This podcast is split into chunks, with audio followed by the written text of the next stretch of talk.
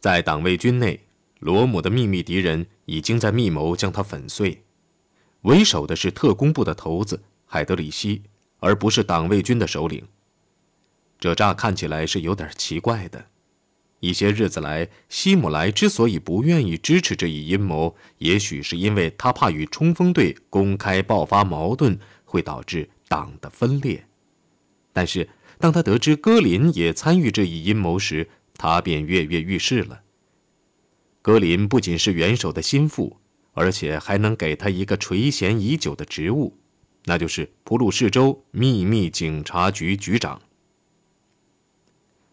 希姆莱一和这个党魁勾结，他立刻变成了盖世太保的头子。接着，他便向党卫军所有单位暗示，一场与冲锋队的公开斗争已在咫尺。海德里希报告说，他已经收集了不少材料，证明罗姆阴谋背叛，这样这场斗争便事成定局。其实，罗姆根本无意发动起义。他只想用一个金笼子将元首与其心怀叵测的顾问们分开，强压希特勒给冲锋队在帝国内以适当的地位。他发动的是神经战，而不是出卖，但他的威胁性语言却是惊慌的根源。六月四号，希特勒把罗姆召至总理府。根据希特勒的说法，他们的谈话持续了五个小时。我哀求他自动反对这一疯狂行动，同时也让他使用自己的权力去阻止事态的发展，因为不管如何，这件事只能以灾难而告终。参谋长向我保证，报告部分失实，部分被夸大其词，还有他将在全县内尽一切努力纠正事态。之后，他便走了。虽然有个目击者，也就是巴本的副官发誓说他听见他们在大声争吵，在希特勒的说法中却找不到争吵的迹象。罗姆可能是于深夜离去的，他所得到的印象是，元首虽然同情冲锋队，但在军方的压力下不得不遏制冲锋队的活动。希特勒自认为已经真正与罗姆握手言欢，这也有可能。因为特工部几乎就在同时报告说，元首已在几个问题上与冲锋队司令达成了协议，双方同意冲锋队原定全体休假一个月的假期将如期开始。这个消息是由德国新闻局于六月七号公布的。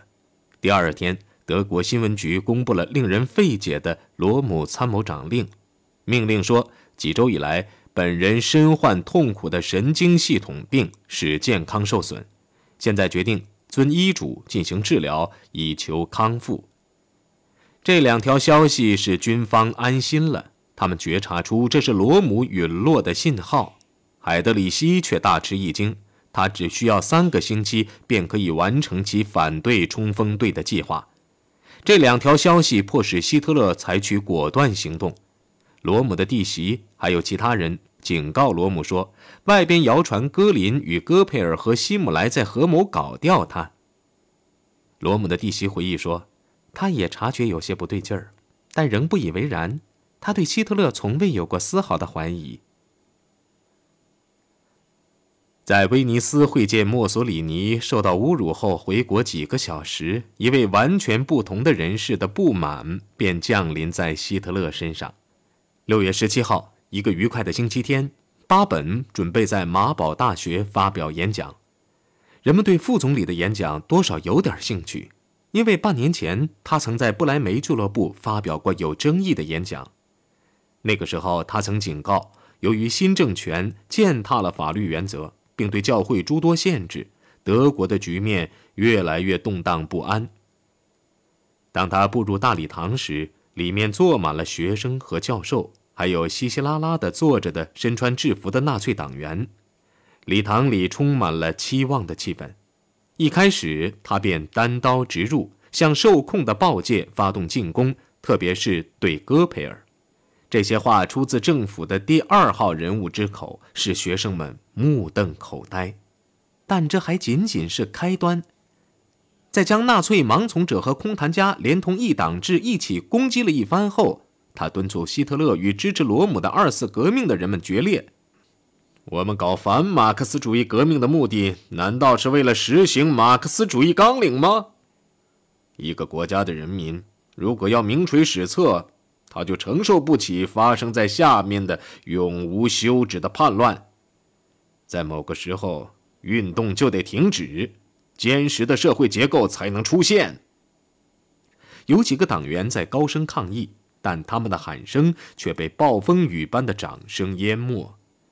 只有《法兰克福报》在下午版中发表了这篇讲话的片段。戈培尔下令将报纸全部扣审，并禁止电台重播这篇讲话，但是讲话的全文却走漏了出去，并在国外发表，在国内外掀起一阵轩然大波。当副总理在汉堡跑马场上出现时，人们向他高喊，欢呼马宝。头几天，希特勒没有吭声，摊牌的还是巴本本人。他威胁说，除非解除戈佩尔不准重播其讲话的禁令，否则便辞职。希特勒劝副总理冷静，他承认戈佩尔犯了大错误。接着，他便厉声谴责冲锋队不服从命令。好像他批准了讲话的那部分内容似的。他保证将禁令解除，请求巴本暂时不要递交辞呈，等两个人一同去诺伊德克面见兴登堡时再说。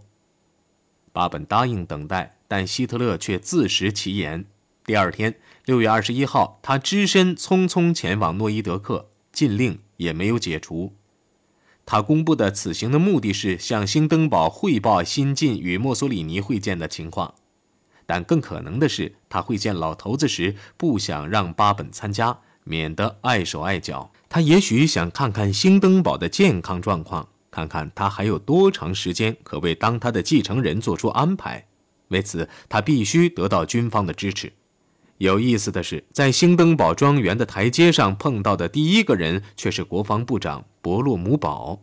天气虽然炎热，伯洛姆堡却身穿全套制服。总统会见元首是有其自己的理由的，他想听听巴本的演讲招来的混乱情形到底如何。但说话的却是伯洛姆堡，他明确指出，应该首先考虑内部以和为贵。希特勒如果不能解除眼前无法容忍的紧张局势，总统就要发布戒严令，并把这一任务交给军队。他没有得到罗姆和二次革命，实际上也没有必要提及。会见只进行了四分钟，便宣告结束。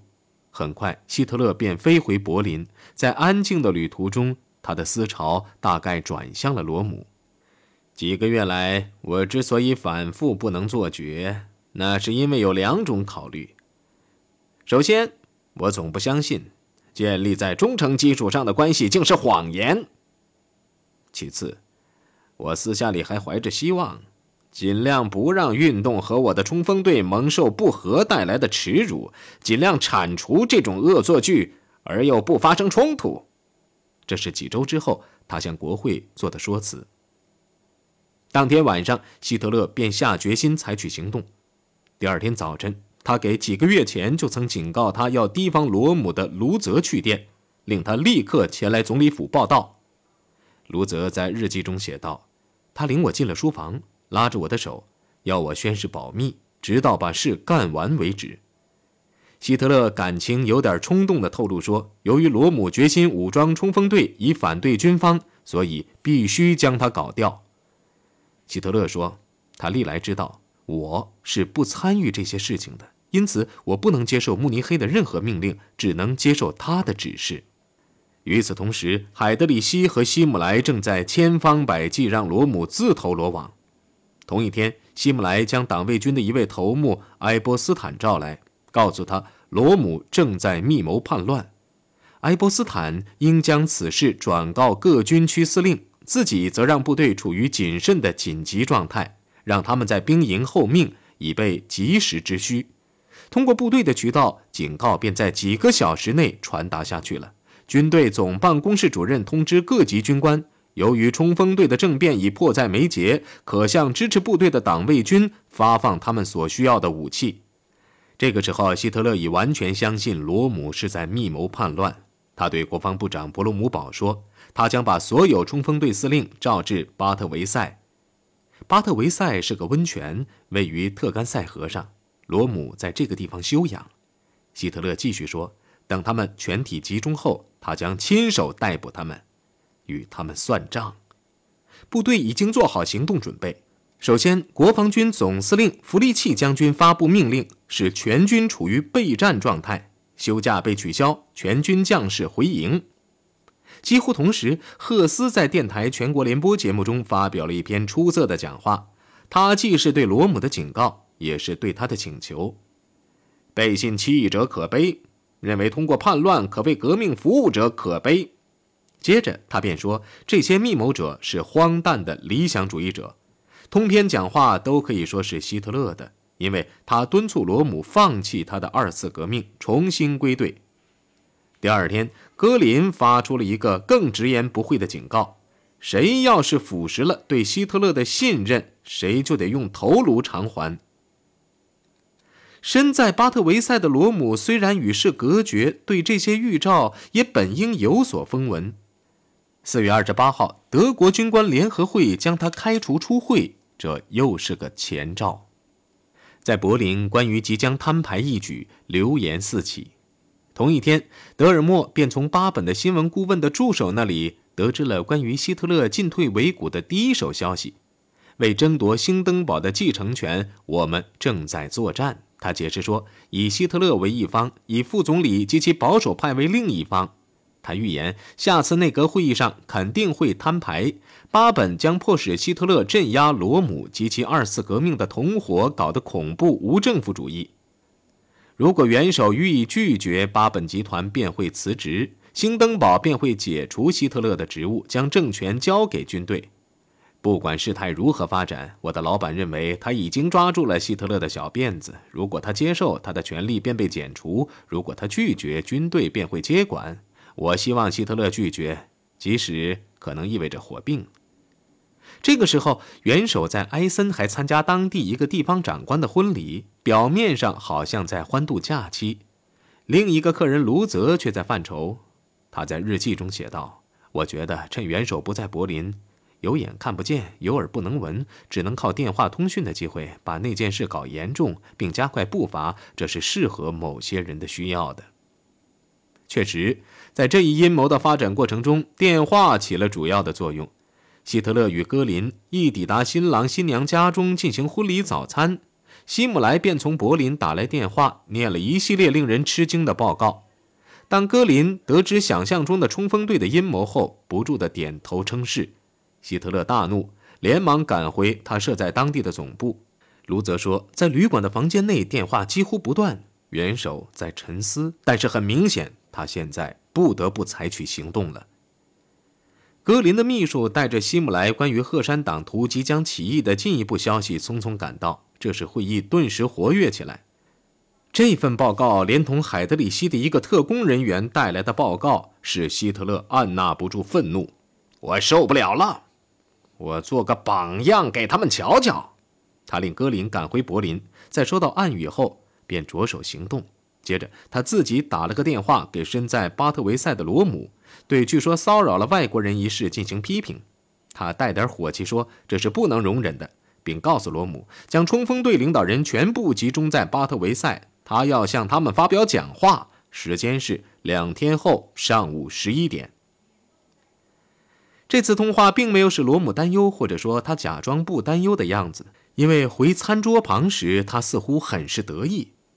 他对客人们说：“希特勒将于六月三十号参加冲锋队领导人大会，还得意地说，这将给他提供一个撕下戈佩尔假面具的机会。他知道冲锋队和军队是可以指望的。这种不现实的言论表明，罗姆如果不是在异想天开，就是对涡旋在他周围的阴谋一无所知。”格林一返回柏林，阴谋便升了级。第二天上午，六月二十九号，星期五。他令普鲁士警察部队和忠于元首的党卫军卫队处于戒备状态。更重要的是，他以希特勒宣布紧急状态为依据，将普鲁士的权力揽于一身，将西里西亚的权力授予冲锋队东南区司令，并令他逮捕一批赫山党党徒领袖，解除冲锋队司令部所有卫兵的武装，并占领布雷斯洛警署。到这个时候，军队总戒备令已经生效，但许多高级将领仍然不相信罗姆有叛乱的企图。当天上午，有个军官飞往柏林，当面向参谋总长弗利契陈述了这一看法。这个持有怀疑者是西里西亚军区司令克莱施特将军。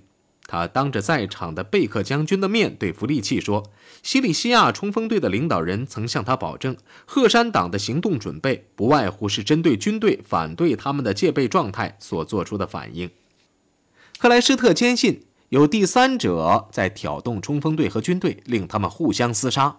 弗利契深表关切，立刻把军队办公室主任莱西瑙将军召来。早在一九三三年前，莱西瑙就是个忠诚的纳粹。他文质彬彬，是个典型的普鲁士将军。他戴着永不离身的单眼镜，举止永远不慌不忙。他听完克莱施特的陈述后说：“这可能是真的，但为时已晚。”这个时候，通过军队的渠道，新的证据无非是一些谣传、假报告和篡改过的文件，像潮水般涌来。这些假证据表明，起义得手后。罗姆将处决从福利器算起的所有高级将领或解除他们的职务，捏造的处决名单被传来传去，假的也好像成了真的。当天的《人民观察家报》刊登了国防部长伯洛姆堡的一篇文章，加重了这个幻影。他宣布军队忠诚地支持总理。假使罗姆读了这篇文章，很明显他也没有认识到这是对他本人进行的警告。他仍沉浸在巴特维塞的良辰美景中，对冲锋队的要员光临他的公寓，他还若无其事地一一施礼问候，对当天上午与元首的会晤还深表满意。当战时的一位老同志、现在的一位将军警告他，军队如果不向叛乱的冲锋队开枪，他就犯了个致命的错误时，他仍然泰然自若。罗姆当晚的举止绝不是一个叛乱者的举止。在懒洋洋地玩完塔洛克纸牌游戏后，医生给他打了一支神经镇痛针，他便准备安睡。希特勒却不然，在旅馆内，希特勒的房间简直成了战斗前夕的军事指挥部，而他却像一个具有首席指挥权却又不果断的将军。午饭前，他令党卫军卫队指挥官迪特里希率领两连人马朝巴特维塞进发。片刻后。由于来了两个电话，一个是柏林来的，另一个是慕尼黑来的，计划便急剧的改变了。第一个电话是希姆莱打来的，他说柏林的冲锋队准备于下午五点起事，计划占领政府大楼。在通话过程中，希特勒只做哼哈回答，但一搁下话筒，他便喊道：“这是叛乱！”看来柏林的冲锋队头子埃恩斯特不但不按计划前往巴特维塞。反而留在柏林指挥叛乱。又来了个电话，打断了元首的连声谴责。电话是巴伐利亚的地方长官瓦格纳打来的。他说：“吵吵闹闹的冲锋队已经上了街头，还在高喊‘军队反对我们’。”希特勒的愤怒变成了惊慌。这就是罗姆叛乱的活生生的证据。他后来说：“我终于清楚了，只要有一个人能反对，也必须反对罗姆。”他曾向我表忠，却又自食其言，为此我就必须找他算账。希特勒突然决定，他要前往巴特维塞，亲身去会会这窝叛徒。这使他的同志们暗吃一惊。他命令他的专机准备起飞，然后便在土台和大厅间来回踱步。他百感交集，罗姆怎么能干出这等事来？他怎么能背叛他的元首呢？希特勒颤抖地爬上三引擎的容克五二，这是一架临时换上来的飞机，因为原机发生了引擎故障。这个时候是凌晨两点左右，他一屁股坐在位子上，双眼直视漆黑一片的前方。他的新闻主任迪迪里希对发生的事一无所知。后来有个副官让大家把枪上的保险打开，他才略有所悟。却知内情的卢泽心中想着罗姆。他暗自吟道：“红霞呀，红霞，您照耀我们早亡。昨日昂首骑骏马，今朝子弹穿胸膛。”当晚阴雨连绵，拂晓，飞机在灰暗中在维申福尔德机场湿漉漉的跑道上降落。这是个空军机场。十二年前，希特勒就是在这里与警察和军队发生摩擦，遭受羞辱的。机场厂长很伤心，因为参谋总长曾有过指示：元首的座机 D 二六零零快到时，马上通知冲锋队的领导。由于在最后一分钟改变座机，到机场欢迎的只找到稀稀拉拉的几个人，党内的要员和几位军官。他对他们说：“这是我生平最不愉快的一天，我要亲身到巴特维塞去接受最严厉的处分。”